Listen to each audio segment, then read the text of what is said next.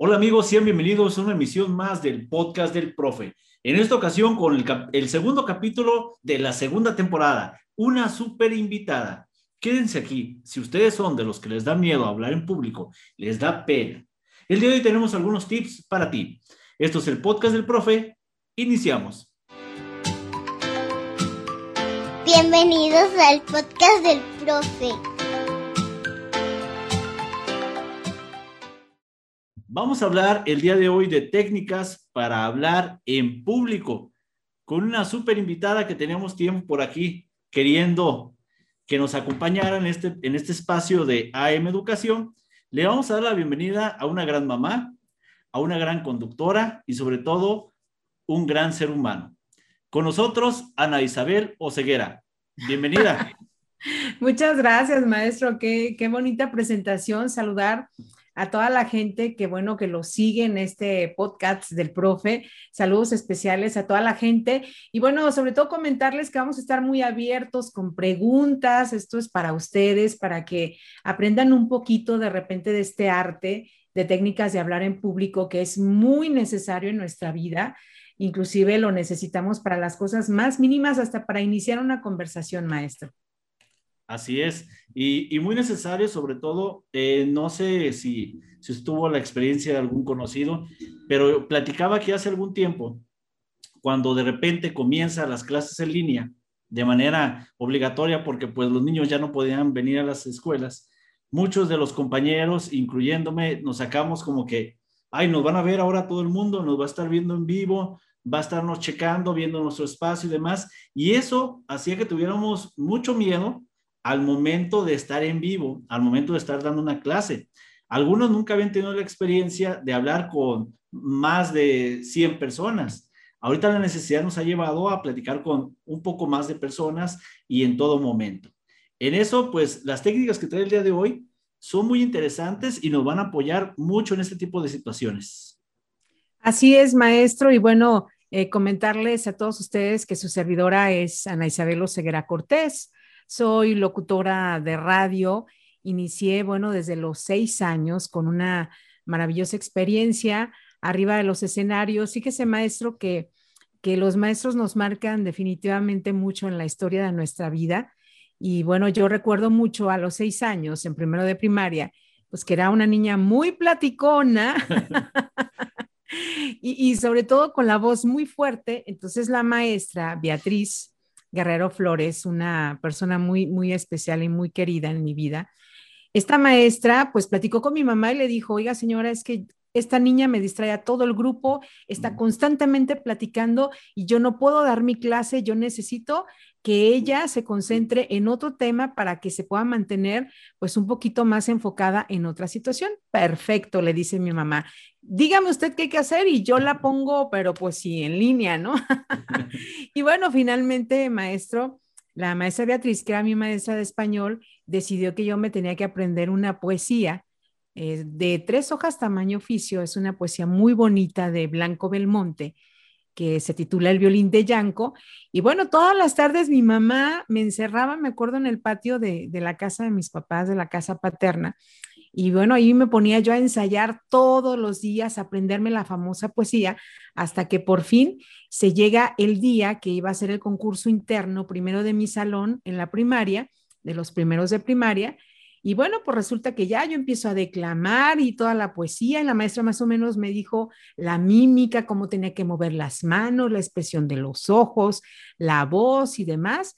Y bueno, resulta que gano el primer lugar de mi salón, posteriormente se hace el concurso interno de la primaria de todos los grupos y gano también el primer lugar y me toca representar a mi escuela primaria en declamación. Entonces es el primer contacto que yo tengo con un escenario, que tengo con la gente, con mis compañeros, esos niños que también muy inquietos y que de repente son los públicos más difíciles, maestro, porque ya sabe que los niños son, somos, bueno, yo también fui niña y éramos muy inquietos y platicones, entonces el lograr captar su atención de ellos, para mí era así como que me llamaba mucho la atención y decía, wow, ¿no?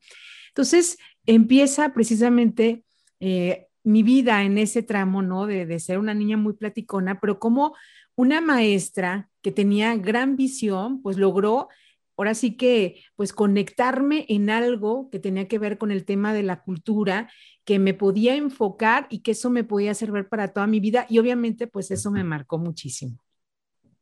Sí, fíjese cómo, cómo los caminos, ¿no? Los caminos este, nos van llevando, nos van llevando a profesiones, a oficios y sobre todo que se quedan pues para toda la vida. Como dice usted, la importancia también de los docentes. Ahora que nos están escuchando mucho, los invitamos a que participen, que nos saluden, de qué país, de qué estados nos están visitando y comenten, comenten eh, sobre el tema que es muy interesante el día de hoy, técnicas para hablar en público. Bien, antes de iniciar con esto, nos gustaría preguntarle, ¿quién es Ana Isabel Oceguera? Bueno, yo nací en esta hermosa tierra de Zapotlán el Grande, cuna de grandes artistas, y digo una de grandes artistas porque es verdad, y no solamente recordando a un Juan José Arriola, a un José Clemente Orozco, Consuelito Velázquez, que son pues de los personajes más relevantes, sino que en la actualidad, maestro Agustín, pues existe gente muy talentosa en nuestro municipio que le ha dado reconocimientos a nivel internacional inclusive en el tema de deportes, en el tema de cultura, en el tema de conocimiento. Usted ha sido un maestro que ha impulsado mucho a los niños, a los jóvenes, y eso es algo muy importante. Por ejemplo, recuerdo la famosa Olimpiada de Matemáticas. Qué honor que un maestro pueda enfocarse precisamente lo que platicábamos, ¿no? Al inicio de esta charla la importancia de que los maestros enfoquen correctamente a los niños que son sobresalientes y que de alguna manera esto permitan que se desarrollen sus grandes capacidades y esto permitir pues que ellos puedan hacer cosas importantes en la vida. Yo nazco aquí en Ciudad Guzmán, nací en esta hermosa tierra, muy, muy orgullosa de ser zapotlense y sobre todo, bueno, de tener la, la oportunidad de estar todos los días en contacto con mucha gente a través del auditorio. Yo soy locutora de radio y bueno, estoy trabajando desde que tenía 17 años y también la oportunidad de la radio. Voy a platicarle un poquito de esta anécdota, maestro, porque creo que es muy importante. En, muchas ocasiones en la vida se presentan esas oportunidades y, y, no sabes por qué se están encaminando de esa forma, no lo entiendes hasta que, bueno, van transcurriendo los días, los años y dices, es porque era esta, mi profesión, era lo que yo me tenía que dedicar. Y recuerdo muy bien que fue un aniversario de mi escuela secundaria y pues como yo siempre declamando y que la oratoria y bla, bla, bla, entonces el maestro me dice, oye, Ana Isabel, fíjate que quieren que graben un comercial por los 50 años de la secundaria, ¿te animas a grabarlo? Y yo, ay, maestro, es que a mí me da pena, o sea, me da miedo. No, pero tú tienes experiencia ya en los escenarios, en la declamación, en la oratoria. No pasa nada, se cuenta que como que estás declamando. Bueno, pues yo me presento ya en la famosa estación de radio, llego a cabina de grabaciones, el operador grabador me empieza a dar las indicaciones de cómo tenía que grabar el comercial. Yo estaba muy nerviosa, pues tenía aproximadamente 14 años. Y bueno, me empieza a dar la indicación y grabo el comercial porque el padrino de generación iba a ser Vicente Fernández. Entonces, querían obviamente que el comercial pues dijera que el padrino de generación iba a ser Vicente Fernández, nuestro charro de Jalisco. Bueno, se hace la grabación. Estábamos en eso cuando de repente llega el gerente de la estación de radio y me dice, ya terminó de grabar y muchas gracias. ¿Y cómo salió? Obviamente lo repetimos en algunas ocasiones porque pues yo me estaba equivocando por los nervios. Y ya me dice el gerente, oye Ana Isabel, ¿sabes qué? Qué bonita tu voz. ¿No te gustaría venir aquí como que a dar la hora, presentar una canción? Y yo, ¿de verdad? ¿Yo?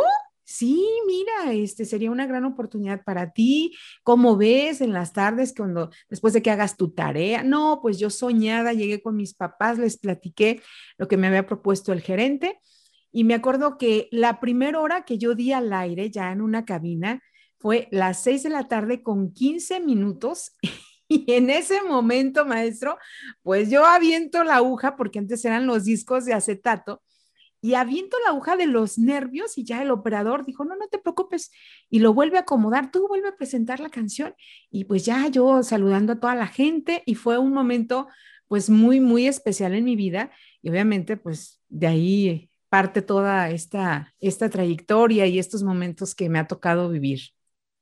Recuerdo que, hace algún tiempo, hace algunos años, no vamos a decir cuántos para que no saquen cuentas, pero sí, hace algún, algunos años nos permitió, nos permitió ir ahí a, la estación de radio con los niños. Fuimos y los niños se quedaban impactados de los micrófonos, de la cabina, de todo lo que había ahí, de elementos, y de cómo esa persona que les hablaba todas las mañanas en la radio de papá, de mamá, de los abuelos, este, desde ahí, desde ahí empezaba a crear historias, empezaba a convivir con las personas, empezaba a, mandar buenas vibras a los demás y desde ese lugar se transmitía a muchos estados, a varias regiones del sur de Jalisco. En este caso, pues a los estados que nos quedan más cercanos, que era Colima y Michoacán. Ya más no sé si llegue la señal de aquí este, de, de Ciudad Guzmán, ya será cuestión de que ratito no lo diga, pero es una muy bonita experiencia eso de la radio y tantos años que le he dedicado. El otro día platicábamos con su muchacho Noé y me decía, no, mamá le tocó re bien porque desde joven empezó en todo esto. Dice, ya tiene toda la experiencia del mundo. Y pues qué gusto, qué gusto que nos comparta esos momentos tan, este, tan exclusivos. Muchas gracias a usted, maestro, por esta invitación. Y sobre todo, maestro, yo soy de la idea que en todas las escuelas, en los diferentes niveles, debe de existir la clase de comunicación, que, que, aprendan a declamar, que aprendan el tema de la oratoria, que es algo muy importante y en algún momento lo comentábamos con usted, porque es una clase que les va a servir para toda la vida, desde desarrollar un tema hasta declarársela a la novia poder sacar un permiso correctamente con los Todo tiene que ver con la comunicación. Y si no nos sabemos comunicar correctamente, pues obviamente no le va a llegar el mensaje a nuestro receptor y no vamos a lograr esos objetivos que tenemos planteados. Entonces, yo sí soy de las personas que me encantaría que esta clase eh, tuviera que ver con todos los niveles, primaria, secundaria, preparatoria, inclusive a nivel profesional, porque esto te marca de verdad y te sirve para toda tu vida profesional. Porque bueno, luego nos topamos con que hay excelentes estudiantes muy brillantes, con mucha capacidad, mucho conocimiento, pero al momento de vender sus ideas, decía ¿no? el vendedor más grande del mundo, que todo el tiempo nos estamos vendiendo, todo el tiempo estamos vendiendo nuestra imagen. Entonces, en muchas ocasiones, cuando ellos ya llegan a presentar un proyecto o a pedir este trabajo, o, desarrollar una empresa, les cuesta esa parte porque no saben cómo expresar su conocimiento y eso pues obviamente les genera una frustración, les genera pues un trauma por el hecho de no saber cómo expresar y cómo vender esas ideas. Fíjese que a mí me pasó eh, egresando de la UPN, saludos a la unidad 144 aquí en Ciudad Guzmán, espero nos estén siguiendo y si no pues en la retransmisión, saludos. Eh, pasaba lo siguiente, salimos al mundo laboral, ahora sí que desde antes uno ya ve que la universidad pues empezaba a trabajar desde la preparatoria y demás, pero ya acabando, ya te ibas a dedicar a lo que habías estudiado. Empiezas a llegar a las escuelas, a las empresas, y en el caso de los interventores educativos decíamos, pues somos interventores educativos. Y decían los directores, ¿y, ¿y qué? Porque todavía no era tan conocida la, la licenciatura. Entonces, ahí todavía nos llegaban los nervios porque no nos conocían y ya no decíamos lo que podíamos hacer. Entonces no nos podíamos vender porque nos llegaban los nervios por esa falta de confianza y seguridad en nuestra charla con personas ajenas que sentíamos que de ellos dependía nuestra situación laboral. Entonces, por eso, en el afán de quedar bien, también nos trabábamos un poco. Eh, antes de continuar por ahí, creo que Diego nos va a comentar de algunos mensajitos que nos han mandado, algunos comentarios que nos están. Déjenles presento, Diego también por ahí va a escucharse leyendo los mensajes. Eh, va a saludar este, a las personas que están por ahí y nos va a platicar de dónde nos están saludando, Diego. Ah, Angélica Mayerli Peláez Rincón dice, hola, buenas noches, saludos desde Cúcuta, Colombia. Saludos. hola, saludos a Colombia. Un besote. Patrick Kai dice, buenas noches, los saludo desde Salta, Argentina. Saludos, Argentina. Saludos a todos por allá. Ericuy Rodríguez dice, hola, un saludo especial. Saludos a la maestra Ericuy también desde Colombia, que estuvo la semana pasada aquí con nosotros y que realmente pues estas charlas han sido muy amenas. Disfruté mucho la semana pasada con la maestra Ericuy y ahorita estamos bien felices aquí con Ana Isabel Oseguera trabajando este nuevo tema. Gracias, saludos Anita, mira, Anita Morales nos saluda eh, por ahí, expert, Pierforana, señora Ana Isabel, nos dice saludos desde los altos de Jalisco. Saludos a los altos de Jalisco, mujeres hermosas también. Así es. Soy Lita Salazar dice saludos desde Ecuador. Saludos a la mitad del mundo. Así es, saludos Ecuador. Un gusto, ¿eh? un gusto. Síganos este, comentando por ahí. Vamos a entrar en materia y por último nos dicen por ahí uno, ¿verdad, Diego? Sí, Guille Güences, buenas noches. Saludos desde Puebla. Bien, pues bienvenido también Diego, que nos va a apoyar el día de hoy a leer sus comentarios, a estar eh, mandando saludos y sobre todo apoyarnos. En este caso, Diego es hijo de la señora Ana Isabel Oseguera, presente el día de hoy, un niño muy trabajador y también por ahí graba sus streaming. Ya al final nos platicará dónde podemos seguirlo también. Bien, entonces, estamos en técnicas para hablar en público. ¿De dónde surge esta iniciativa? Eh, ¿Usted la crea? Eh, ¿Le proponen esta como la anterior de la locución? ¿O fue algo que usted vio que hacía falta en el contexto este, del sur de Jalisco y comenzó a implementarlo? ¿O de qué manera surge esta iniciativa? Bueno, maestro, la verdad es que yo tuve la oportunidad de, ser reina y obviamente a raíz de ese tema, pues cuando a mí me toca desarrollar mi tema, las chicas empezaron a preguntar, oye, ¿y de dónde aprendiste tú? ¿Cómo le hiciste? Las mamás empiezan a acercar conmigo, oye, Ana Isabel, ¿podrías preparar a mi hija? Fíjate que es candidata a reina de tal municipio o va a participar en tal concurso. Y entonces yo empiezo a preparar a chicas. Después, obviamente, se presenta la oportunidad, me invitan a dar clases a un taller de radio y televisión en Casa de la Cultura aquí en el municipio de Zapotlán el Grande. Duré de maestra aproximadamente 16 años. Fue una experiencia maravillosa porque yo tenía alumnos desde a partir de los 8 o 10 años que supieran leer correctamente y tenía niños, tenía jóvenes, tenía adultos, personas hasta de 75 años. Era una experiencia realmente maravillosa. También comentarles que me tocó trabajar con niños de síndrome de Down, con niños con alguna discapacidad, personas brillantes, maravillosas, que si me están viendo les mando un beso, un saludo muy especial, porque creo que yo no, yo no les enseñé, más bien ellos me enseñaron a mí, porque son personas realmente que, que cada logro importante que van teniendo en su vida lo festejan, lo disfrutan, y eso es a veces lo que nos hace falta a los seres humanos. No dimensionamos a veces las cosas que sí tenemos y nos estamos preocupando siempre por las cosas que no tenemos. Entonces, esos niños, cualquier pequeño logro, una buena articulación de una palabra, el poder desarrollar una frase, para ellos era mágico.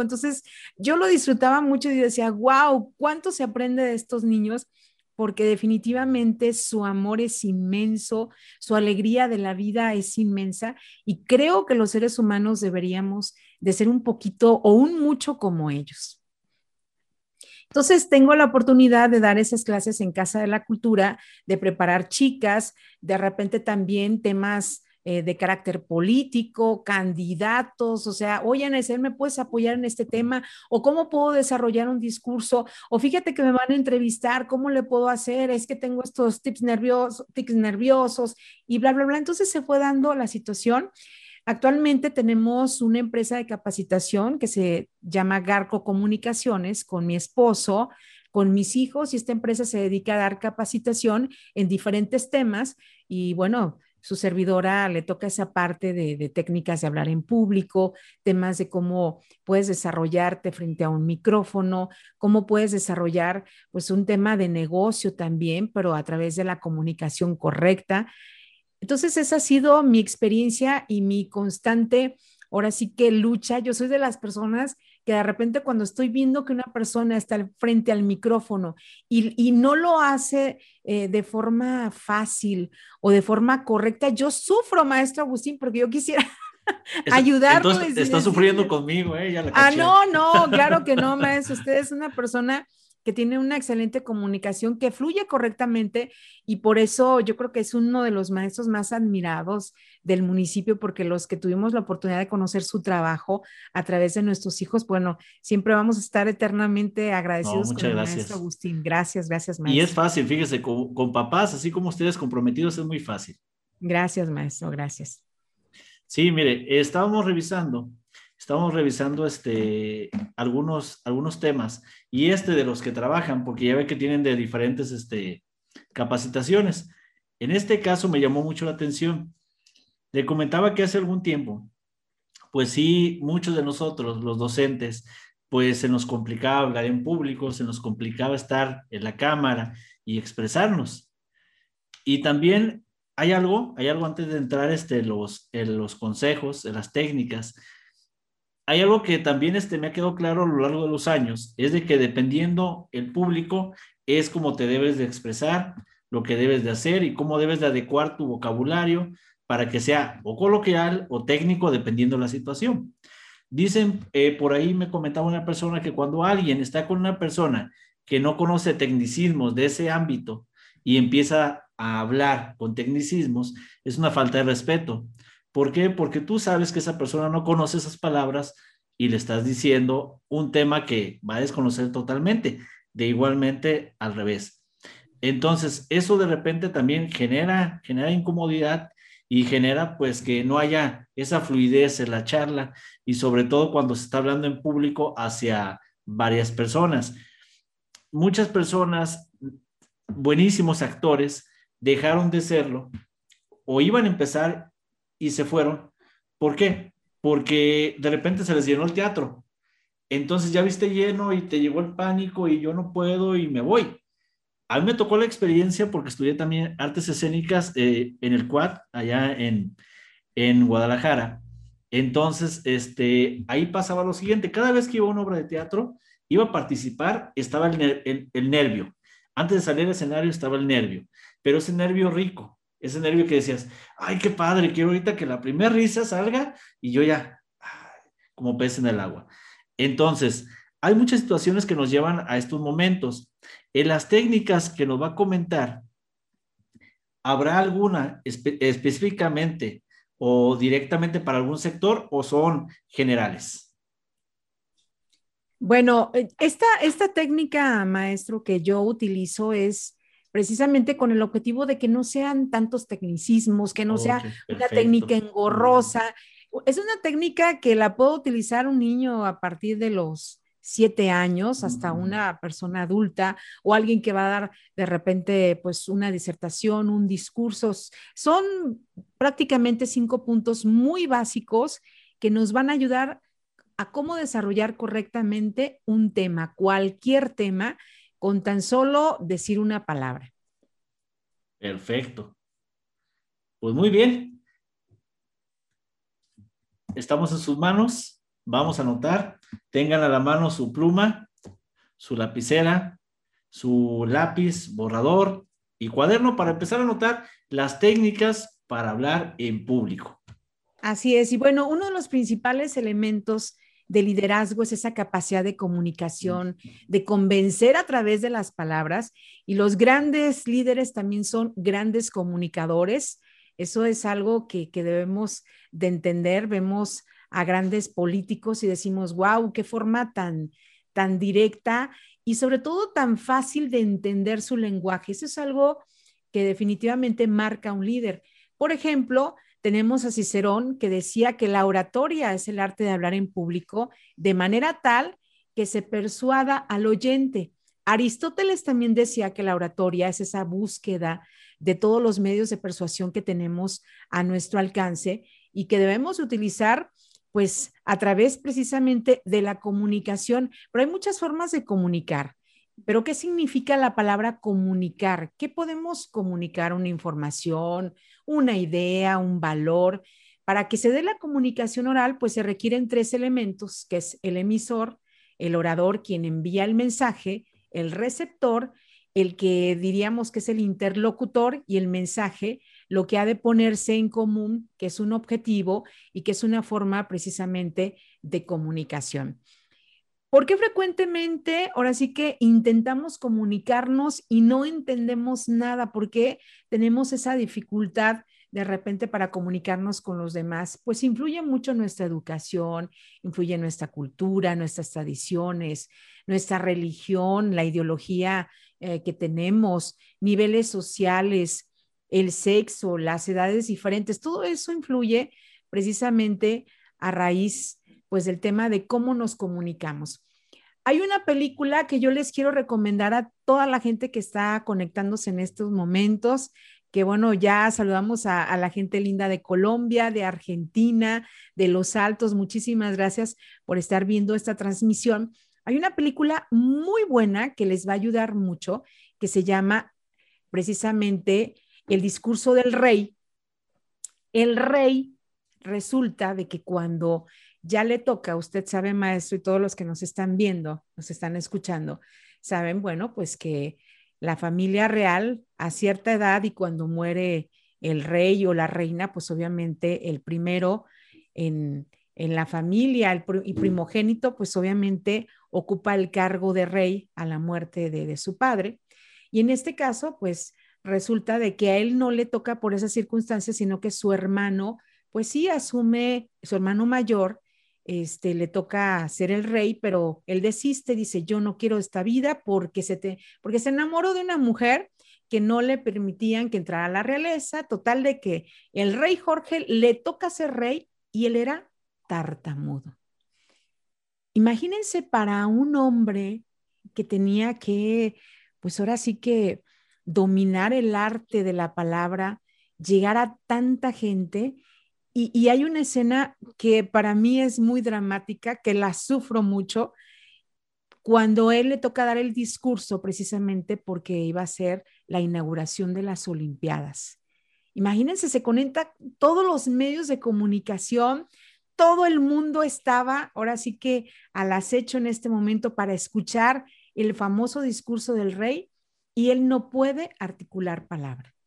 Entonces, a través de esta trama, de esta película, nos damos cuenta cómo él supera ese, esa situación que él traía y que, que a veces también el ser tartamudo viene de, traumas emocionales que traemos de niños, de aspectos no cuidados, a lo mejor por parte de nuestros padres o que no tenemos ese desarrollo correcto y que no nos podemos imaginar, dice, si el hijo de un rey, ¿qué le puede faltar? Lo tiene todo, pero sin embargo, pues también sufren ciertas circunstancias porque no se atienden adecuadamente o porque sus padres obviamente están muy ocupados en ese tema de la realeza y a lo mejor él no fue atendido correctamente desde niño.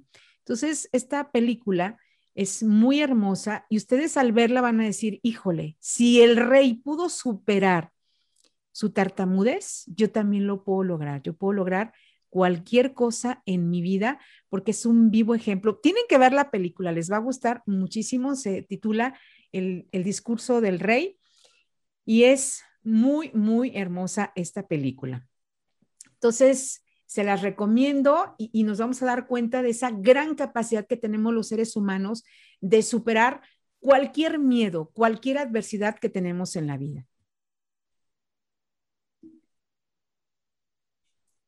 Pues ahí está la recomendación. Por aquí, Diego, nos va a leer algunos otros de sus mensajes, de sus saludos. Recuerden, estamos en AM Educación, el podcast del profe. Pueden por ahí estar comentando, mandándonos sugerencias, alguna duda y sobre todo saludos. Díganos de dónde nos visitan y si les gustaría preguntar algo el día de hoy que tenemos por aquí, Ana Isabel Oseguera, la cual nos está trabajando, nos está apoyando en técnicas para hablar en público por ahí nos quedamos con Willy Huencas, creo, Diego. Eh, eh, sí, eh, pregunta, ¿cómo se llama la película? El discurso ah, del rey. Nos dice Belén también. Belén Lizárraga. Muy buenas noches, saludos desde Temachalco, Puebla. Cuando hablo en público, tartamudeo es algo que no puedo controlar, que es lo que ya más o menos con, con la película, pues tiene algo que ver, ¿verdad? Ahí, ahí qué situaciones te cree que esté pasando.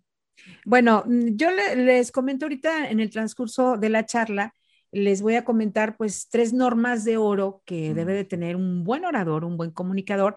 Y en el Inter vamos a ver esas técnicas de respiración, de cómo podemos enfocarnos precisamente para superar esos pequeños, pues a lo mejor uh, situaciones emocionales que traemos que, que, en realidad, acuérdense que los seres humanos eh, a veces nos, nos hacemos muchas películas mentales y que, que, a lo mejor nunca van a suceder en nuestra vida, pero que las traemos y que no nos permiten a veces avanzar en objetivos claros que sí deberíamos de trabajar. Tres normas de oro importantísima en un discurso. Sea natural, sea simpático y por favor sea breve. Eso se agradece muchísimo en un discurso. Anótenlo, por favor sea natural. Nos descalabró a muchos maestros que, luego de repente dicen que no somos concretos y le damos vuelta al asunto. Y normalmente eso pasa, eso pasa. Sí, sea natural, sea simpático y sea breve un discurso, y ustedes lo saben, maestro, ahorita con el tema de los podcasts, las, las clases en línea y demás, pues nos damos cuenta que tenemos que ser muy dinámicos, tenemos que estar manteniendo muy interesados a los alumnos para que no se nos duerman, para que, imagínate estar sentado frente a un monitor durante horas, porque los chavos, por ejemplo, ahorita lo veo con mi hijo mayor, Fernando Noé, que está allá en la universidad, pues son horas de estar frente a la pantalla, a la computadora, y, me da gusto encontrar maestros dinámicos que dicen, le digo, hijo, yo te veo muy interesado a pesar de, dice, claro, mamá, las clases presenciales son lo mejor, pero qué padre que hay maestros que se preocupen porque sus técnicas precisamente para dar su clase sean agradables a los jóvenes, a los niños les gusten y los mantengan entretenidos. Entonces, sea natural, sea simpático y sea breve. Eso se agradece siempre en un buen discurso. Sobre todo, ¿verdad? Así es. Muy bien, Diego, por ahí nos ibas a comentar de alguien más. Adelante, Diego. Eh, un Leal comenta, saludos especiales desde Colombia y de parte de una clase súper fácil. Ah, que aparte es como una clase súper fácil. Creo que la, está hablando de la película. Que por ah. ahí este, manejan algo de clase. No la he visto. Así es. Así ah, es. Súper recomendada. Bueno, ahora vamos a hablar de los cuatro instrumentos para hablar. ¿Con qué hablamos? No solamente hablamos con nuestra voz. La voz es solamente ese sonido, pero dentro de la voz tenemos el volumen, el ritmo, la modulación, la entonación, la dicción, la pronunciación. Si se fijan, los que, los que están viéndonos en estos momentos, soy un poquito exagerada a lo mejor al momento de estar pronunciando cada palabra. Yo tengo mucho movimiento de mi quijada, si se fijan, esto es muy importante porque cada palabra tiene que salir completita. Si decimos ciudad Guzmán, ciudad, nada de ciudad Guzmán. No, tenemos que decir siempre la palabra completa. Y a veces somos como muy rápidos para hablar, todo lo queremos hacer rápido y no se entiende absolutamente nada. A ver, yo les digo, la poesía por eso es tan importante. Yo amo la poesía y a través de ella podemos aprender mucho a modular. Si tú quieres aprender a hacer altos, bajos, a que tu voz tenga esas, esos matices, que se escuche bonita, que se escuche agradable, o quieres hablar más fuerte, quieres imponer entonces tienes que hacer esos cambios. Y a través de la poesía, a través de la lectura en voz alta, yo les recomiendo mucho leer en voz alta. Eso les va a permitir muchísimo mejorar su técnica de comunicación y sobre todo el tema de la dicción, que es muy importante al momento de comunicar. Tenemos que ser exagerados al momento, fíjense, de abrir nuestros labios, nuestra lengua, nuestros dientes, todo es un juego, es un conjunto que nos permite pronunciar correctamente. Entonces, el volumen, el ritmo, la modulación, la dicción, todo se logra a través de que aprendamos a leer correctamente. Fíjese, maestro, que lastimosamente en los cursos que su servidora le toca en muchas ocasiones impartir, nos damos cuenta que los jóvenes, los profesionistas, no saben leer correctamente. ¿Sí? Les cuesta trabajo, les digo, a ver, la coma, punto y coma, punto y seguido, punto final. O sea, no lo inventaron porque a alguien se le ocurrió, tiene su función. Si tú sabes respetar un punto, una coma, un punto y seguido, la lectura la vas a hacer correctamente, porque a veces nos vamos de corrido y no le damos la intención. Entonces, el punto, la coma, el punto y seguido, los signos de admiración, de interrogación, toda esa sintaxis tiene que ver precisamente con una pronunciación correcta y sobre todo una intención correcta al momento del mensaje que queremos comunicar. Adelante, Diego, tenemos otro mensaje. Sí, Jonathan Castillo comenta, interesante, yo hago TikToks, pero, pero eso de expresar emociones soy algo malo. Eh, ¿Qué recomendaciones le darías a la hora de, de expresarse? Bueno, era lo que hablábamos precisamente al inicio, de que seas muy natural, que sepas expresar tus emociones porque la comunicación, vamos a ir viendo estas partes, ya vimos cómo debe ser sencillo, es muy, muy concreto. Estamos ahorita con el tema de la voz, el sonido, lo que nos da el volumen, el ritmo. Por ejemplo, les voy a poner un ejemplo bien fácil para todos aquellos que andan de enamorados en este momento, que se le van a declarar a la novia. Por eso mis cursos son muy, muy, muy aterrizados en la vida real. Atento, Diego. ¿Sí? No. Él no. Mamá celosa, no, no se crean. Bueno, imagínate, por ejemplo, que tú llegas con la chica que te gusta y llegas y le dices para la persona que nos acaba de preguntar, ¿cómo manejo mis emociones? Llegas tú con una flor y le dices, buenas tardes, fulanita de tal, yo soy Roberto. Y fíjate, desde que el primer día que te vi, pues te me hiciste muy guapa, una mujer tal vez interesante, me gustaría conocerte, me gustaría entablar una conversación contigo y tú así con tu cara de palo, así como lo estoy haciendo yo, sin expresar absolutamente nada. Entonces, ¿qué nos da la poesía? Fíjense la otra cara. Buenas tardes, Lupita. Soy Roberto. Wow, desde ahí ya hay un cambio de voz, ¿no? Ya va a decir la chica, lo vas a jalar con tan solo una pronunciación correcta y una voz modulada. Hola Lupita, soy Roberto. Te he estado observando durante algunas semanas y quiero decirte que te me haces una mujer muy interesante, una mujer muy bonita. No sé si tú tengas ahora sí que esa inquietud sobre mi persona, te has dado cuenta que de repente te estoy merodeando en diferentes días, que trato de cruzarme contigo y no es otra cosa que decirte que me gustaría conocerte más a profundidad, que me dieras esa gran oportunidad de que conozcas la persona que soy. Y eso nos permita, bueno, pues entablar de entrada una bonita amistad. ¿Qué te parece, Lupita? Entonces cambia, cambia totalmente el concepto. Yo les digo a mis, a mis candidatas, a las chicas que preparo, a ver, si tú dices que estás feliz, pues tienes que demostrarlo. Muy buenas tardes, mi nombre es Ana Isabel Oseguera y me encuentro muy feliz. así es. Yo no estoy comunicando absolutamente nada, en cambio, muy buenas tardes, me da muchísimo gusto saludarlos. Yo soy Ana Isabel Oseguera, me siento muy feliz de estar frente a todos ustedes pues platicando un poquito de estas técnicas para hablar en público que nos permita facilitarnos la vida. La comunicación es facilitarnos la vida, es entendernos de una manera más, ahora sí que con, un mayor significado, que aprendamos a decir lo que sentimos.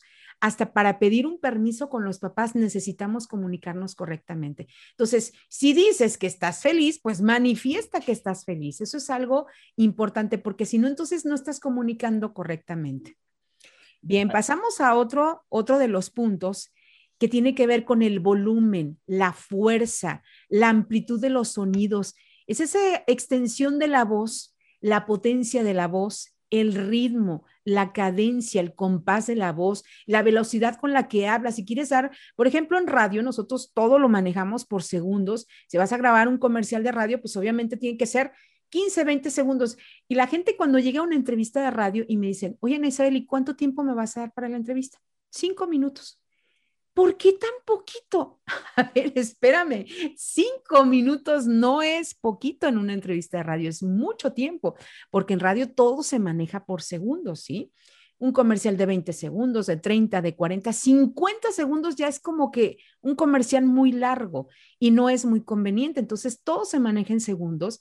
Así que cinco minutos cuando te vuelvan a decir, a ver, nada más imagínate desarrollando un tema que dure cinco minutos o sea, es realmente muchísimo tiempo, entonces tenemos que aprovecharlo para que vean qué valiosos son cinco minutos en nuestra vida. Entonces, el volumen, el ritmo es muy importante al momento de hablar. Hay tres tipos de entonaciones, que es la candente, ascendente y sostenida. cadente, bueno, pues cómo vamos de repente bajando la voz o subiendo la voz o cómo la sostenemos a cierto ritmo. ¿Para qué? Para que logremos el objetivo de lo que queremos comunicar. Por eso les decía, es muy importante y lo que usted comentaba, maestro, al principio, muy importante, ¿con qué tipo de público estás? Si le estás dirigiendo a jóvenes, si te estás dirigiendo a un auditorio, por ejemplo, como BC Radio, que es la estación de radio a la que yo pertenezco, es Grupo Radiofónico SER, es un grupo radiofónico muy fuerte a nivel nacional, son 35 estaciones de radio, que por cierto nos pueden sintonizar en cualquier parte del mundo a través de www.gruposer.com .mx. Ya me aventé el gol, maestro. Oh, excelente. ¿Y su programa cómo se llama? Bueno, el programa es de 10 de la mañana a 2 de la tarde, de lunes a sábado. Es un programa de radio en el cual cada día dedicamos a un tema. El lunes hablamos, es lunes práctico, el lunes hablamos de lo que tiene que ver con el éxito, con las metas, la motivación personal, cómo podemos ir trabajando esos sueños, pero cómo los podemos aterrizar para que logremos nuestros objetivos, porque a veces somos muy soñadores, pero no ponemos en la práctica absolutamente nada.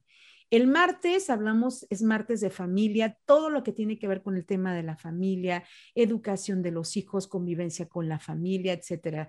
El miércoles son miércoles de enamorados, hablamos de temas de pareja, la convivencia, cuando termina una relación, cómo, cómo manejar estas emociones. En fin, todo lo que tenga que ver con el tema de enamorados y de pareja lo manejamos el miércoles. El jueves hablamos de temas de salud, es jueves saludable todo lo que tenga que ver con tu salud, desde, y, es muy padre, maestro, porque la gente está interactuando todo el tiempo y te está diciendo, fíjate, Nesel, que a mí me funciona esta receta, o, de repente yo he tenido eh, este síntoma y, lo he tratado con, ciertas plantas o hierbitas o, o un tecito, entonces todo el programa se va enriqueciendo. El viernes se llama Viernes Feliz, hablamos todo el tema de la felicidad. Ya sabe, maestro, que en Harvard implementaron, que se me hace fabuloso, una materia que tiene que ver con la felicidad. Fíjese qué importante y es, bueno, eh, comentarle que, esto está establecido y muchísimos jóvenes la están tomando y están teniendo resultados muy padres porque dices, bueno, y entonces, ¿para qué estoy en este mundo si, si, si la estoy sufriendo, si no estoy siendo feliz? ¿O qué es la felicidad? Entonces, implementaron esta materia y está teniendo muchísimo éxito. Sí, Diego, adelante, tenemos más. ¿No? Ah, perfecto. Y el sábado es el sábado apapachador. El sábado hablamos de, de cómo te puedes relajar, de qué importante es dedicarte dos horas a tu persona, de agarrar un buen libro, tu café, poner tu musiquita, de relajarte o también de cómo organizar tu casa, tener un espacio limpio, bonito, agradable. Entonces son temas muy variados que los invito a que me sintonicen todos los días, de lunes a sábado, de 10 de la mañana a 2 de la tarde. Bueno, hay otra, otro, otro tipo de discurso, maestro, que es eh, más dramático, que tiene que ver mucho cuando queremos sensibilizar las masas. Y, hay unos discursos que me gustaría también que los vieran, lástima que no contamos con mucho tiempo, pero uno de los discursos así que a mí me, me conmovió mucho cuando lo vi es días antes cuando Eva Perón muere. Eva Perón, este, la esposa del general Perón en Argentina, que era el presidente de Argentina en aquel entonces, y Eva Perón, cómo se dirigía a las masas, cómo, imagínense ustedes tener un zócalo, una plaza principal donde todo el pueblo está reunido y le está llorando a esta mujer cuando está dando su discurso. Créanme que eso no, no es, como dice eh, el lenguaje, no es enchilame otra, de verdad. O sea, lograr conmover a las masas, lograr llegar a sus corazones. ¿Qué hacía Eva Perón para conmover esas masas y para llegar a su mente, a su corazón? ¿Y cómo ayudó al pueblo de Argentina y convertirse en esa líder que logró ser y que sigue siendo pues una mujer que pasó a la historia? Entonces, también les recomiendo que si tienen la oportunidad de ver esos discursos y sobre todo el último discurso que pronunciaba Perón antes de morir, no hombre, es, es de verdad una joya cómo ella este, se dirige a la gente, pero es un tipo de discurso más dramático. Bueno, maestro, otro de los grandes líderes que también tenemos que revisar. Fue un gran líder, pero desgraciadamente para mal de la humanidad, pero al fin y al cabo un líder y que tenemos que reconocer esa capacidad de oratoria, de disertación, esa capacidad de convencer a un pueblo y tenerlo sumergido en esas ideas que terminaron dañando tanto al pueblo de Alemania, al mundo entero, y es Hitler. Si tienen la oportunidad también de ver sus discursos, Hitler, fíjense bien lo que hacía.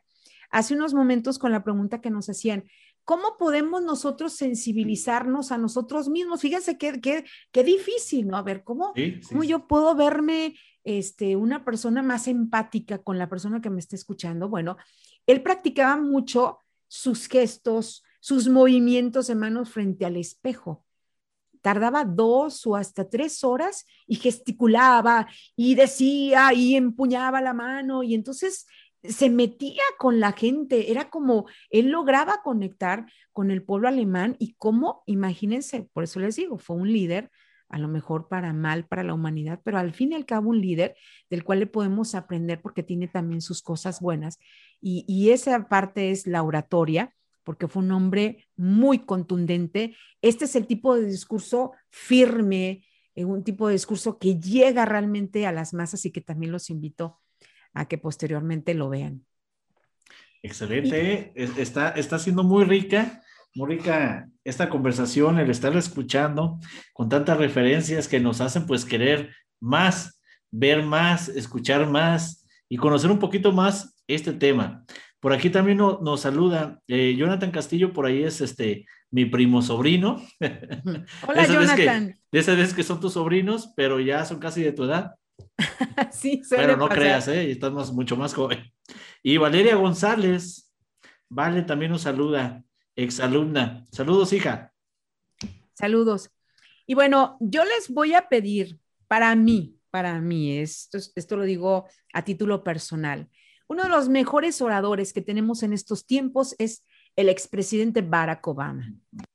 No, no, no, un hombre que logra conectar con un lenguaje muy abierto, un lenguaje muy natural, conecta con la gente, aparte de que, bueno, es un líder que, que mostró que tenía mucha empatía, nosotros lo vemos, mucha gente dice, es que es mercadotecnia. Bueno, pues finalmente sí, la comunicación también es, es parte de una mercadotecnia, de una campaña, de una imagen que tiene que cuidar un político de esa altura, de uno de los países más poderosos del mundo.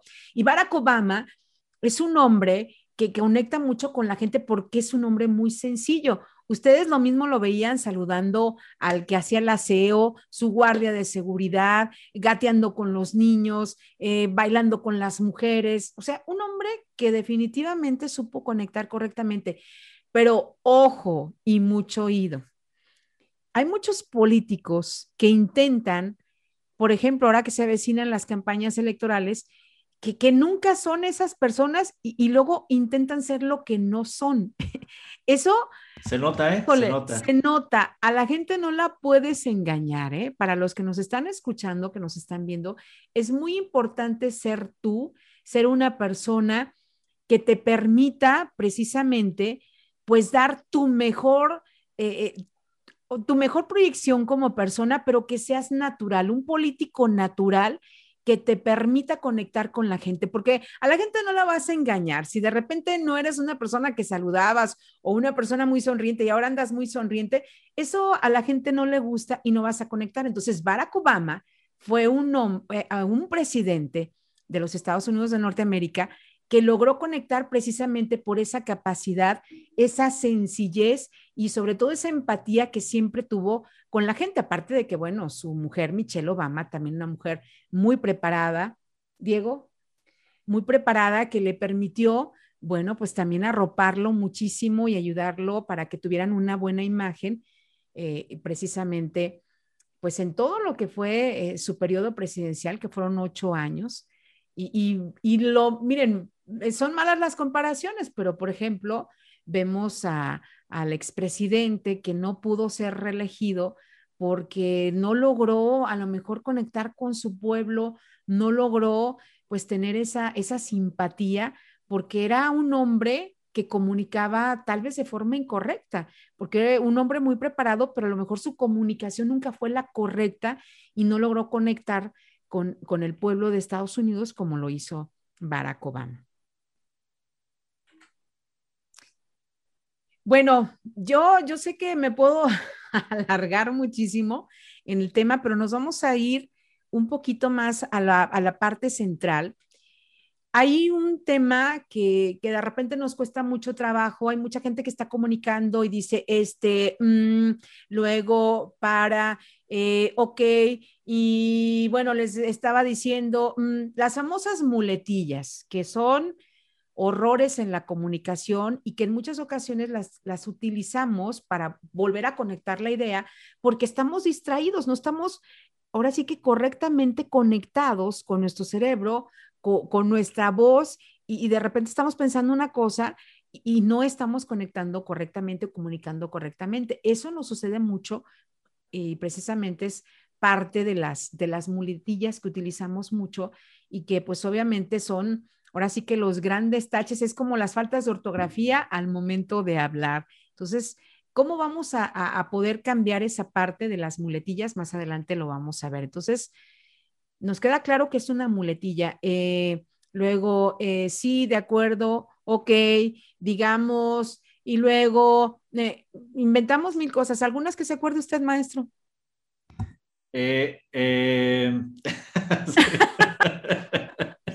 Esa. Otra más. E, e, el. Ah, el. Sí, sí, sí. Hasta para decir sí, decimos uh -huh. tres, cuatro veces. Así es. El ok, el. Mm, el. Ajá. Y, y, varias más que también se llevan luego a la redacción, ¿eh? También luego cuando vamos a escribir, escribimos tal cual hablamos y es cuando también no usamos a veces las comas y demás. Así es. Bueno, otra forma, yo en muchas ocasiones las niñas que me toca preparar, me, me sucede mucho que llegan y me dicen, es que maestra, eh, a mí me dicen que para que yo no me ponga nerviosa frente a un escenario, no voltee a ver a la gente. ¿Cómo? ¿Quién te dijo eso? Ese es un, no es un horror, es ah, un terror. No, o sea, la comunicación, los ojos, nuestra conexión visual es una forma importante.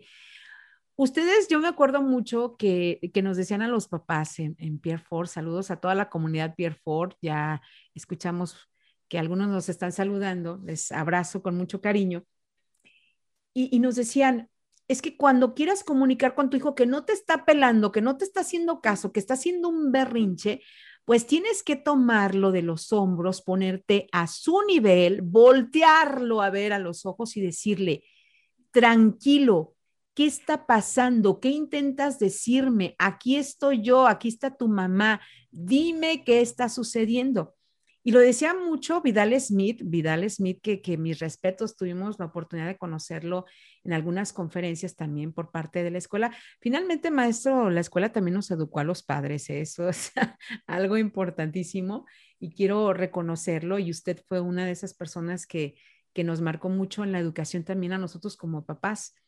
Y, era algo importante. Entonces, cuando tú volteas a ver a la persona, con el caso de los niños que están haciendo un berrinche, te pones a su nivel, te arrodillas, lo que tengas que hacer y le dices, ¿qué está sucediendo? Dime qué te pasa. Y lo volteas a ver a los ojos, inmediatamente el niño, la niña va a empezar a, a tomarte en cuenta vas a llamar su atención y entonces te va a poder comunicar lo que le está sucediendo. Porque si tú en lugar de conectar visualmente, de comunicar visualmente con el niño, con la niña, pues obviamente van a ser gritos y sombrerazos, ni te va a entender y obviamente pues va a terminar muy mal la situación. Entonces, los ojos, el contacto visual es muy importante. Yo les digo, si tú quieres conectar correctamente, todas las personas, si tenemos un auditorio de 200 personas, todas las personas son importantes y todas las tienes que tomar en cuenta y todas las tienes que voltear a ver. A lo mejor son auditorios muy grandes que te es imposible ver a la última persona, pero el contacto visual con las personas que sí te permita a la distancia, dos, tres metros, voltearlas a ver es muy importante porque es una forma de jalar su, su atención y sobre todo de comunicar. Les voy a platicar una anécdota que me sucedió hace algunos años. Resulta que me, que me escogen como la oradora oficial para dar un discurso a un candidato a la presidencia de la República. En el Fiesta Guadalajara había cerca de dos mil personas. Yo estaba muy jovencita. Y por más experiencia que tengas en el tema de la oratoria, de hablar en público, pues siempre son pues, lugares que se imponen, que te dan muchos nervios. Y resulta que uno de los escenarios más difíciles o más complicados es cuando es el tipo palenque. El tipo palenque son los escenarios en redondo, donde pues tienes personas atrás, adelante a un lado y al otro, o sea, no son escenarios que solamente tienes el, contacto con la gente al frente, y son escenarios muy complicados. Entonces, pues estaba aquello a reventar con muchísima gente, el candidato a la presidencia de la República, la prensa por el otro lado, me presentan y pues yo me subo al escenario y ¿qué creen que sucede? Pues me empiezan a chiflar, todo el mundo estaba con su relajo y yo me paro frente al micrófono, me pongo muy seria y los empiezo a ver a todos. Eso es lo que empiezo a hacer. Empiezo a ver a toda la gente que estaba en ese lugar. Empiezo a imponerme frente a un público que en ese momento estaba desconcentrado, que en ese momento estaba la algarabía, porque acababa de hablar otra persona. Entonces yo tenía que jalar la atención de mi público. ¿Y cómo lo hice? De esa forma. Me paro, y los volteo a ver. Entonces, en automático se empieza a escuchar el... O sea, como diciendo, ya va a hablar. Porque yo no me iba a poner a hablar, a dar un discurso que me había costado desveladas hacerlo, que, que era un momento histórico para mi persona. A lo mejor para el resto del mundo de los que estaban ahí no importaba mi participación, pero para mí era un reto personal muy importante por lo que implicaba. Entonces dije, no, tengo que jalar su atención. ¿Y cómo lo hice?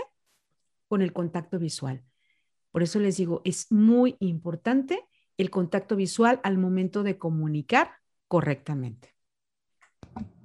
Quiero hacerle, eh, esta no me quiero ir si el día de hoy me la platique. Hace algún tiempo vi que tenía una fotografía que había subido de cuando le tocó entrevistar a, a Chespirito. Entonces, me gustaría escuchar, porque mire, porque una cosa hablar en público, pero una otra, otra muy diferente es tener que entrevistar a una persona de, esa, de esa jerarquía, a una persona que pues era el momento en el que estaba todavía muy vigente y que en todo Latinoamérica lo conocen, lo quieren mucho, incluso en países europeos. Entonces, me gustaría escuchar cómo fue su experiencia cuando le tocó entrevistar a Roberto Gómez Bolaños. Híjole, maestro, tocó un, un punto que la verdad me da mucha felicidad recordarlo, porque fíjese que en un Congreso Nacional de Radio y Televisión, porque yo pertenezco a nuestra estación de radio, pertenecemos al Sindicato de Trabajadores de la Industria de la Radio y la Televisión de México. Bueno, es un título muy largo, ya hasta ahí lo dejo. Tuvimos la oportunidad de que se presentara la obra 11 y 12 de Chespirito, que fue una obra pues muy exitosa y, nos toca que a todos esos, a, todos los integrantes de, la industria de la radio y la televisión, nos inviten a la primer presentación de esta obra de teatro 11 y 12. Que qué genio de, de Roberto Gómez Bolaño para, para hacer teatro, para hacer televisión. Y entonces nos toca ir a verlo y pues yo fascinada porque pues era un hombre, como usted lo dice, un actor de talla internacional, un personaje que a través de, del, bueno, mucha gente dice que no era tan blanco el humor, pero la verdad de las cosas es que, bueno, comparado con los tiempos que estamos viviendo, pues para nosotros nos mantenía bien atentos a los niños. Cuando, pues, de, de mi medio de comunicación me dice, ¿sabes qué, Ana Isabel? Viene Roberto Gómez Bolaño, viene Florinda Mesa, viene todo el elenco y pues te va a tocar entrevistarlo. No, maestro, yo así como que entre quería llorar, entre que estaba muy emocionada, muy contenta, yo decía, yo voy a tener la oportunidad de... Obviamente, pues estaban también mis compañeros de prensa, porque fue una rueda de prensa y tuvimos la oportunidad de estar varios medios de comunicación. Me acuerdo en un famoso hotel que está por la calle Colón, creo que ya metí gol. Bueno, y tuvimos la oportunidad de estar déjenme decirles que fue muy fácil entrevistarlo porque Roberto Gómez Bolaños era un hombre con un lenguaje muy fácil, era un hombre muy carismático, era un hombre al que podías acceder sin tanto protocolo. Creo que era un poquito más complicada doña Florinda, pero... Todavía dicen. sí, sí, sí. Roberto Gómez Bolaños inmediatamente conectó conmigo, o sea, fue así como muy padre porque eh, inclusive me, me lanzó una broma entonces yo como que me relajé, ¿no? De estar tan estresada, tan, decía, híjole, pues estar frente, imagínese, maestro, pues usted se de acordar, ¿no? Ver el chavo del ocho, ver el chapulín colorado, para uno de niño, para toda Latinoamérica, en muchos países en Europa, pues Chespirito es todo un ícono lo sigo siendo y digo, aunque ya está muerto, pero acuérdense que hay personajes que se quedan para la historia, para la eternidad, y Chespirito es uno de ellos. Y entonces para mí fue un momento único, muy especial en mi vida y fue muy fluida la entrevista porque él me ayudó y porque estaba bromeando y, tenías que estar muy atenta porque era un hombre también muy pícaro, ¿no? Entonces, pues obviamente e, en, en, esa, en, esa, en esa etapa de su vida en donde pues fue un genio, un genio porque realmente lo era pues fue muy padre este, entrevistarlo. Le dije, ¿me puedo tomar una foto con usted? Claro que sí, pero afortunadamente mis compañeros de prensa estuvieron muy atentos y estuvieron tomando muchas fotos, entonces fue muy padre porque pues para mí es un recuerdo de los más bonitos que tengo. También me tocó entrevistar a, a Capulina, a varias actrices. Bueno, ha sido pues la verdad una, una, unas oportunidades increíbles. No, qué bonito, ¿eh? Qué, bonito recordar y sobre todo, pues que haya tenido la experiencia que no muchas personas tuvieron y que pues ya se quedó usted con la idea, ya pudo platicar con él, pudo entrevistarlo, estar a, a un lado de él, convivir, a lo mejor si usted quiere fue una entrevista, pero convivieron un poco ahí y pues eso nunca, nunca se olvida. Además de que también, pues, si le tocó Capulina también, pues, sí, personajazo también. Capulina. Sí, no, no, no, no.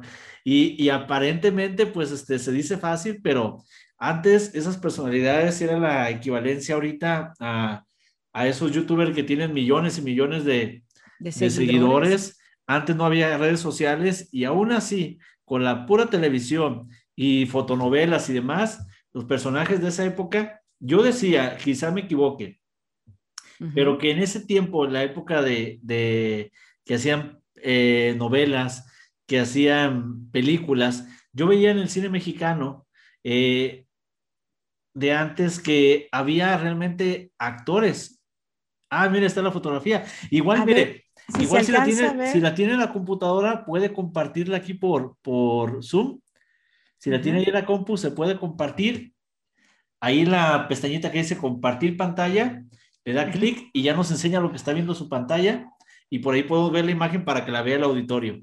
Ok, vamos a ver aquí a, mi Bueno, para que la vea el auditorio, no para que la vean en YouTube, el auditorio, ahí discúlpeme, se lo voy platicando. Sí. bueno, mientras tanto, maestro, nos damos a, a algo muy importante, que es el tema de la respiración. La respiración, bueno, ustedes se dan cuenta, han escuchado a gente que de repente está hablando y, se empieza muy bien, muy clara su voz y muy buenas tardes tengan todos ustedes, pero al final del discurso se escucha la voz desgarrada, muy fuerte, muy apagada ya, o sea, prácticamente las cuerdas vocales, híjole, lastimoso escuchar lo que sucede con esas personas y, no es otra cosa que no sabemos respirar correctamente. Fíjense que cuando somos bebés, respiramos correctamente. Si usted escucha la respiración de un bebé, siempre es una respiración muy agitada, es una, es una respiración muy fluida y a veces decimos, híjole, ¿por qué está respirando así? No, es que eso es lo correcto. Con el paso de los años nos vamos haciendo malitos hasta para eso, vamos desaprendiendo precisamente cómo, ya la publicaste. Ok, Maestro, ya está. la imagen ya, ya la estamos viendo aquí, miren, aquí en la ah, pantalla ya está. Ya ahí se ve usted con el micrófono. Este, está Roberto, está Florinda, Mesa. Entonces, por ahí es el momento que justamente usted le, le preguntaba, y también no debió de ser fácil, ya que había mucha prensa, y a por más quería estar al lado de él, ¿no? Me imagino. Así es, así es, pero, pero le digo, maestro, son, son como momentos mágicos, ¿no? Yo soy muy de la... No, yo me acuerdo de los comerciales todavía de que 11 y 12, Teatro Libanés. No se me olvida, nunca se me olvida eso. Buenísima esa obra, te morías la, de la alcancé a ver después, ya vi que había gente que luego la grababa, la alcancé a ver este, en un disco que me pasaron, de que alguien la había grabado ahí dentro. Y nunca me tocó verla con él, pero yo quería verla con él y, buenísima, ¿eh? buenísima la, la, participación, porque era algo diferente a lo que trabajaba todavía en televisión. Estaba todavía trabajando por ahí algunas cosas, pero aquí ya, ya era un poco, un poco diferente. Y mire, qué bonita foto, esa para que la marque y la tenga ahí presente en su sala, básicamente. Sí, sí, sí, me encanta esa fotografía. Además, hijo. ¿Qué edad tenía usted ahí, más o menos? Yo creo que tenía cerca de 20 años. Sí, ¿verdad? Se ve muy joven, así como de 20, 22, algo así. Ajá, aproximadamente. Sí, fue un momento mágico y muy especial que se lo agradezco mucho a la vida, haber conocido a Roberto Gómez Bolaño, el famoso Chespirito, y sobre todo, bueno, haber tenido la oportunidad de entrevistarlo, un, momento muy especial. Me emociono, maestro, de verlo. No, claro que sí, no, cómo no. Y es que le digo, le reitero que pues eso no es, no es cosa de todos los días, no muchas personas, y este, y es algo muy bonito que pues a la postre le va a seguir trayendo recuerdos de una experiencia pues inigualable, ¿no? Así es. Bueno, nos vamos rápidamente por cuestiones del tiempo con el tema de la respiración. La respiración, yo les decía, eh, los que respiran correctamente son los bebés. Fíjense cómo somos los seres humanos. En lugar de ir mejorando, vamos empeorando. Y también sucede con la respiración. Entonces, es muy importante que respiremos desde la boca del estómago. Ustedes me han estado escuchando hablar. Yo ya estuve por la mañana cuatro horas al aire. Ahorita estoy con el maestro y sin embargo, bueno, ustedes se podrán percatar que mi voz pues, sigue de alguna manera natural, no sigue, eh, no se siente como engorrosa o que los famosos gallitos. ¿Por qué? Porque estamos respirando fluidamente y correctamente. ¿Cómo se hace una respiración? correctamente, bueno, hay una técnica muy sencillita que la utilizan desde cantantes de ópera, cantantes de, de cualquier género, actores, actrices, un maestro cuando va a entrar a dar una clase. Fíjense que no le damos la importancia a calentar nuestra voz y es muy importante hacerlo. Yo, por ejemplo, antes de entrar al aire, pues obviamente hago unos pequeños ejercicios de respiración, caliento mi voz, porque es muy lamentable que tú puedas entrar al aire o alguna plática y te escuches así todavía como que te acabas de levantar o como que tu voz no está preparada para ese momento. Eso es una, de alguna manera, una falta de respeto y tenemos que trabajar mucho ese tema de cómo educar nuestra voz, cómo calentarla. Con esta técnica de respiración voy a intentar hacerla, ojalá pues sí se perciba al 100 y, y si no, por lo menos, bueno, ver lo más básico en esta, en esta técnica de respiración no, no se necesitan ver bonitas ni bonitos porque luego así como que, ay, me da penita. No, eso es para que lo hagas en un lugar más discreto. Puedes hacerlo en tu propia casa antes de salir o inclusive lo puedes ir haciendo en el transcurso de, ya no con, con la misma técnica, pero sí lo puedes ir practicando. ¿Cómo se hace este ejercicio de respiración? Te vas a parar, vas a, a levantar tus manos, ¿sí? Tus manos, vas a inhalar y vas a soltar. Ahorita lo voy a hacer de forma correcta. Nos paramos, relajamos nuestro cuerpo, ¿sí? Porque es muy importante relajar el cuerpo y nos vamos a agachar. Voy a pararme a ver si lo logro hacer y que me alcancen a ver todos, ¿sí? Entonces nos ponemos de pie, nos ponemos de pie, abrimos nuestras piernas, entreabrimos nuestras piernas, nos relajamos los hombros, bajamos los hombros, ¿sí? Mis manos están sueltas, mis manos están sueltas. Y voy a inhalar y exhalar y voy a hacer la técnica. Sale a la de tres. Una, dos, tres.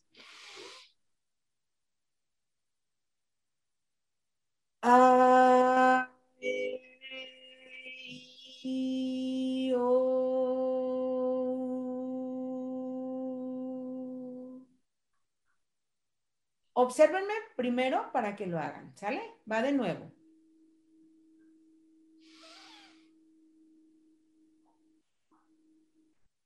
E,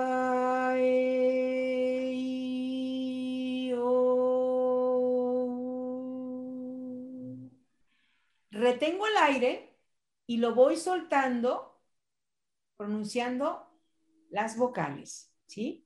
Retengo mi aire, o sea, inhalo al momento de subir, retengo y empiezo a exhalar. Obviamente, no se vale hacer trampa. Es muy importante que, que, no nos engañemos, porque luego sucede que hay gente que se puede inclusive hasta marear porque no está acostumbrado a hacer esta técnica. Pero es muy importante que lo que alcances a aguantar, obviamente, pues yo ya con, con estos años que llevo frente al micrófono, pues me permite ya tener más amplio es, ese sistema del aire y yo puedo aguantar el aire. Habrá gente que nomás alcance a decir, ah, y ya se le acabó el aire, ¿no? Pero hay quienes podemos aguantar el aire y durar un buen ratito sin problema. Entonces, eso es que tú estás respirando correctamente, yo estoy hablando y está fluyendo mi aire correctamente por mis pulmones y estoy sacando mi voz correctamente. Esta técnica nos sirve para dos cosas. La primera, para relajarnos, ¿sí? Al momento de que vayas a entrar frente a un público, o inclusive dar una clase, o a lo mejor te vas a enfrentar a una situación familiar, qué sé yo, cualquier cosa que te cause miedo, que te cause temor, que sientas inseguridad, esta técnica te va a ayudar para relajarte. Y número dos, va a calentar tus cuerdas vocales. Te va a calentar tu voz y vas a entrar muy, muy fresca, muy fresco con tu voz, muy modulada, y eso te va a permitir que te escuches muy bien frente a la gente que vas a estar, frente a tu auditorio, frente a tu clase, lo que vayas a hacer.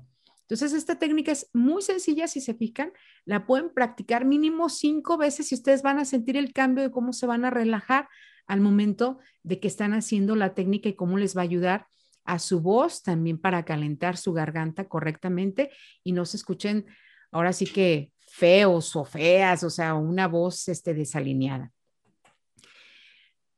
Un discurso bueno, ¿sí? Un discurso bueno y breve es dos veces bueno. Un discurso malo y largo es dos veces malo. Un discurso malo pero breve no es tan malo y un discurso bueno pero largo no es tan bueno. ¿Sí? Entonces, la sencillez ser concretos y muy naturales, eso nos permite avanzar. Vamos a ver rápidamente, ya en la parte final, cuáles son precisamente los puntos que debe de tener un discurso para que puedas tú desarrollar en cualquier momento de tu vida, que vayas a dar una clase, que vayas a preparar una conferencia, lo primero es que antes de que vayas a entrar a escena, te relajes a través de esta técnica de respiración, que calientes tu voz para que te sientas muy a gusto y que no sientas ningún problema. Hay ejercicios de relajación programada que, por ejemplo, hay gente que se le traba la quijada. ¿Les ha pasado que están muy nerviosos y se traba la quijada? Entonces, ¿qué vamos a hacer? Unos pequeños masajitos alrededor de nuestra quijada, sí, nuestra frente y empezamos así como que, a ver, tranquila todo va a estar bien, mi mamá no me va a pegar porque me porte mal. Y empezamos a relajarnos y empezamos a sentir esa tranquilidad para enfrentar lo que tengamos que enfrentar. Entonces, los ejercicios de eliminación de rostro, esto que yo estoy haciendo, son bien padres, bien a gusto y también les sirven para las arruguitas. ¿eh? Así que vamos a hacer un doble propósito y eso nos va a ayudar mucho a relajarnos. ¿Cuáles son los elementos que debe de contener un discurso? Anótenlos, por favor. El saludo, la introducción. En el saludo puedes empezar con una frase de impacto. Si yo te digo, maestro Agustín, maestro Agustín, me vas a desarrollar un tema sobre el amor. Y entonces, inmediatamente tú te vas a acordar de estos pasos a seguir y vas a, vas a empezar. Por ejemplo, si me tocara a mí improvisar, primero les voy a decir cuáles son esas partes y enseguida vamos a improvisar un tema para que vean que es muy sencillo ya con estas partes del discurso que podamos desarrollarlo. Entonces, puede ser una frase de impacto, el saludo, lo que es la introducción del discurso, el desarrollo, la conclusión o el exhorto. ¿Por qué son tan importantes estos pequeños puntos? Bueno, en la introducción pues es esa parte inicial que intenta llamar la atención del oyente. Por eso les digo, una frase de impacto puede ser importante. donde expones el asunto o donde vas a adelantarles un poquito de lo que vas a hablar. El desarrollo, pues es esa presentación de las razones que sustentan la idea a comunicar. La conclusión es el resumen de lo dicho que busca convencer al oyente. Hay una frase muy bonita del maestro Muñoz Cota que hizo el decálogo del joven orador que dice, hablar en público y hablar bien es un privilegio, pero al mismo tiempo una gran responsabilidad. Que no hable quien no sepa lo que dice. La tribuna no es asilo para la ignorancia. Fíjense qué importante es que cuando tú te pares frente a un público y quieras convencerlos de algo, no te bajes de ese escenario sin haberlos convencido, sin haberles dejado esa idea, e, e, ese tema que tú quieres que ellos lo lleven a la práctica, que los convences. Es como cuando llegas a una empresa ah, y presentas un proyecto, si no lo logras vender correctamente, si no logras comunicar correctamente, pues no te lo van, te van a decir muchas gracias, estuvo muy bonito, pero luego te llamamos. Pero cuando tú te das cuenta, cuando logras conectar con la gente y cuando logras dejar el mensaje correctamente. Entonces tenemos esa pequeña frase de impacto, ese, ese saludo, esa introducción, ese desarrollo y esa conclusión. Si yo le digo al maestro Agustín, a ver, maestro Agustín, con estos cuatro o cinco elementos, desarrolleme por favor un discurso que tenga que ver con el tema del amor. Un discurso improvisado. Y entonces dice, ah, ok, frase de impacto. El amor, el amor es ese motor que mueve al mundo. Ese ya es nuestra fase de impacto, ¿sí? Muy buenas noches tengan todos ustedes. Me da muchísimo gusto estar frente a este público y darme cuenta que el amor es una parte importante para todos los seres humanos, que nos permite desarrollarnos, que nos permite vivir en armonía y que también nos permite que se siga desarrollando la humanidad, porque a través del amor es como se puede crear a otro ser humano. El amor es importante en nuestra vida porque nos va a permitir que desarrollemos, que si una persona, por ejemplo, necesita de nosotros, es a través del amor, porque el amor también es bondad, que podamos tenderle la mano, que podamos ayudarla, que podamos hacerla sentir que no está sola esa persona. Por eso, yo los invito en esta noche a que todos promulguemos siempre el amor, porque el amor es ese motor que mueve al mundo. Muchas gracias. ¿Mm? Ahí vienen los aplausos en ese momento, ¿no? Entonces, si se fijan, pues son realmente cuatro o cinco puntitos que nos van a ayudar en todo en la vida. Por ejemplo, tú vas a iniciar inclusive hasta una discusión, empiezas con una frase así fuerte y luego empiezas a, a, decir por qué estás molesto, por qué estás debatiendo esta situación, por qué estás en contra y lo empiezas a desarrollar y al final haces tus conclusiones.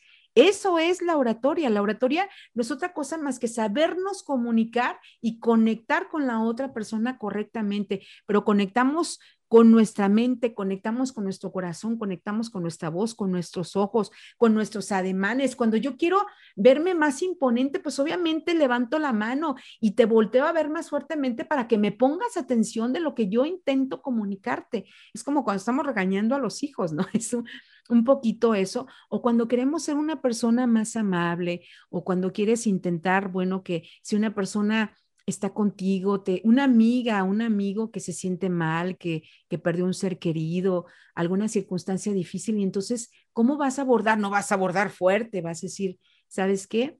Tú sabes que, que eres mi amiga, eres una persona muy especial en mi vida, cuenta conmigo. Yo sé que en este momento nada te puede consolar, pero el simple hecho de saber que cuentas con mi mano, que cuentas con mi apoyo y le das un abrazo, con eso ya le cambiaste el día a esa persona y ya le ayudaste a que sea pues menos, menos difícil ese momento. Entonces, si se fijan, la oratoria es muy humana, no es la oratoria de los grandes políticos, de las grandes disertaciones. La oratoria es un elemento que la ocupamos todos los días y estos son las técnicas para hablar en público. Es un pequeño momento, un pequeño mundo de lo mucho que es este tema. Súper interesante, ¿eh? Yo me quedo con muchas que por ahí los vamos a estar pasando también en tipo de clips, los vamos a estar pasando en YouTube, en Facebook como M Educación, en Instagram y también vamos a estar con todo, todo el, fragmento y toda la charla con, Ana Isabel Oseguera en Spotify y Google Podcast. Por ahí nos pueden escuchar. Estamos como el podcast del profe. Un gusto, un gusto que, que esté con nosotros, un gusto que haya compartido. Y quiero decirles que fíjense, no es porque esté ella aquí, pero personas intachables poco. Ella realmente es muy congruente como mamá, como esposa, como ama de casa, como profesionista. Si tú preguntas en algún momento o ves a Ana Isabel Oseguera, es la misma siempre. Así que muchas gracias por compartir todo su conocimiento, gracias por sus experiencias, felicidades por los logros que ha tenido y sobre todo, pues que la audiencia pudo estar cerca de, de usted en este momento y pues agradecerle el espacio que nos brindó en este tiempo para poderse venir aquí al podcast del profe. Muchísimas gracias, maestro. Yo la verdad estoy muy agradecida porque usted sabe que es una persona que en la familia lo admiramos, lo queremos mucho, lo respetamos por todo, todo lo que le dio a nuestros hijos y se me hace muy interesante y muy bonito el que usted pueda compartir sus conocimientos a través de este podcast del profe. Qué padre que pueda interactuar con muchísima gente. Hoy en día estos medios de comunicación nos permiten ahora sí que ya no estar alejados de nada, estamos muy lejos, pero a veces estamos muy cerca. Usted está en este momento, me supongo que en su casa o dónde está, maestro. Estoy en la oficina de la escuela. A propósito, gracias eh, al, colegio August Froebel por autorizarnos a estar aquí en las instalaciones. Le digo, me quedé con algunos pendientes de la escuela y dije, pues aquí de una vez, aquí nos, nos ponemos a, transmitir. Muy a gusto, muy a gusto, muy buena charla. Saludo antes de, de retirarnos a, a Minati, a Natalia González, a la niña más buena del mundo que es Valeria González. Y a todos los que nos están saludando, a Naní Morales Amezcua, que la saluda a usted, felicita, felicita a Diego también, que nos estuvo apoyando. Oye, Diego, antes de retirarnos, platícanos qué haces y dónde te pueden encontrar. Diego, pásate. Adelante. Ojo, eh, porque es, es un joven también que transmite muy buenos este, en vivos, trabaja con videojuegos, nos muestra algunos trucos y está practicando y así que por aquí nos va a decir dónde lo podemos seguir a Diego, a Diego Jafet García Oceguera. Bueno, buenas noches a todos y pues solo comentarles que tengo mi propio canal de YouTube por si gustan seguirme. Aparezco como Jafet, J-A-F-E-T y pues ahí subo videos de jugando videojuegos con mis amigos y subo partidas de las que sacamos, las grabo y las edito y pues eh, es mi canal de YouTube por si me gustan seguir. Muchas gracias. Excelente, Diego. esperemos si por ahí lo puedan visitar y vean el contenido que está subiendo, porque las nuevas generaciones están haciendo eso. Están buscando alternativas para poderse expresar. Antes recuerdo que se expresaban mucho en el teatro, en el baile, en la danza. También hay muchos que mediante los videojuegos están llegando a más personas y están buscando pues también tener por ahí su, su nicho. Pues gracias Diego por tu apoyo en los comentarios. Gracias a todas las personas que nos saludan. Como decía eh, la señora Ana Isabel hace rato, a Colombia, Argentina, a Puebla que nos estuvieron saludando, los Altos de Jalisco, a Ciudad Guzmán, Jalisco, en el cual estamos y estamos muy contentos de vivir aquí. Entonces, algo que quisiera decirnos, Ana Isabel, para despedir la emisión de hoy. Bueno, agradecerle, maestro, esta gran oportunidad de estar en su podcast del profe, decirle a la gente que siempre luchen por sus sueños, por sus objetivos, que nada los detenga, que las técnicas para hablar en público, la oratoria es una herramienta importantísima para poder llegar a esos corazones, para poder llegar a esa persona que te interesa, para poder lograr un sueño, un objetivo, que te contraten en una empresa, que logres un proyecto. La oratoria y las técnicas para hablar en público son para todos, se aplican en todo en la vida, porque todo el tiempo estamos comunicando, todo el tiempo estamos intentando pues llegar a la otra persona o llegar a otras personas, pero lo más importante es hacerlo de forma correcta porque a lo mejor podemos estar dando palos de ciego y no estamos logrando el objetivo. Y hoy que escuchaste esto, a lo mejor puedes decir, híjole, a lo mejor esto es lo que en lo que yo estaba fallando, esto es lo que no me estaba permitiendo avanzar o lograr esos objetivos en mi vida. Así que yo los invito a que pongan en práctica estas técnicas para hablar en público. Deseo de todo corazón que les sirvan muchísimo, porque lo hago con mucho cariño para todos ustedes. Gracias por estarnos escuchando, gracias por estarnos viendo y gracias por permitirme pues compartir un poquito de este conocimiento de su servidora Ana Isabel Oseguera con todos ustedes, que de verdad, bueno, para mí es de gran satisfacción. Y yo soy de la idea, maestro, que los conocimientos los tenemos que compartir, porque bueno, ya que nos vamos a la tumba, ¿qué caso tiene? Tenemos que aprender a compartir nuestros conocimientos y eso es lo que he intentado hacer el día de hoy con todos ustedes. Muchas gracias, felicidades. Si, eh, si la audiencia quisiera contactarla para tener este, este taller, curso en su escuela, en su consejo técnico o alguna empresa, que le interesaría contratar este servicio, ¿dónde puede acudir? Así es, bueno, me pueden contactar vía Facebook, Ana Isabel Ceguera Cortés, así aparezco en mis redes sociales, de igual manera por Instagram. Puedo darles mi teléfono con muchísimo gusto. Nosotros somos también Grupo Garco Comunicaciones, que nos dedicamos a la capacitación de cualquier tema que se puedan imaginar. Por ejemplo, mi esposo es especialista en temas de protección de datos personales, acaba de terminar eh, su doctorado con el tema también que tiene que ver pues con, con, esa comunicación con las empresas, con lo que deben de saber que sí, que no está permitido precisamente en esos temas. Y mi número de teléfono 341-118. 4102. Con muchísimo gusto estamos a sus órdenes. En la radio también eh, tenemos nuestra página de Facebook de BC Radio, que también nos pueden contactar por este medio, por la línea telefónica. Ahora sí que eh, por donde ustedes gusten, con muchísimo gusto estamos para atenderlos, cualquier curso, cualquier capacitación. Estos temas pues son muy importantes y son pues ahora sí que muy apreciados en la vida diaria porque toda la gente al final del día necesita comunicarse con los demás. Muchas gracias. Por aquí abajo en la descripción, el día de mañana van a aparecer los links para que por ahí se puedan ingresar de manera inmediata. También eh, recuerden que estos podcasts se editan y se suben a YouTube, entonces por ahí va a aparecer también el contacto de Ana Isabel Oseguera en la parte inferior de su cuadro. Bien, yo soy el profe Agustín, me dio gusto estar con ustedes, un gusto estar con Ana Isabel Oseguera. Recuerden que el día de hoy trabajamos técnicas para hablar en público. Cuídense mucho. Esto fue el podcast del profe. Nos vemos la próxima. Bye.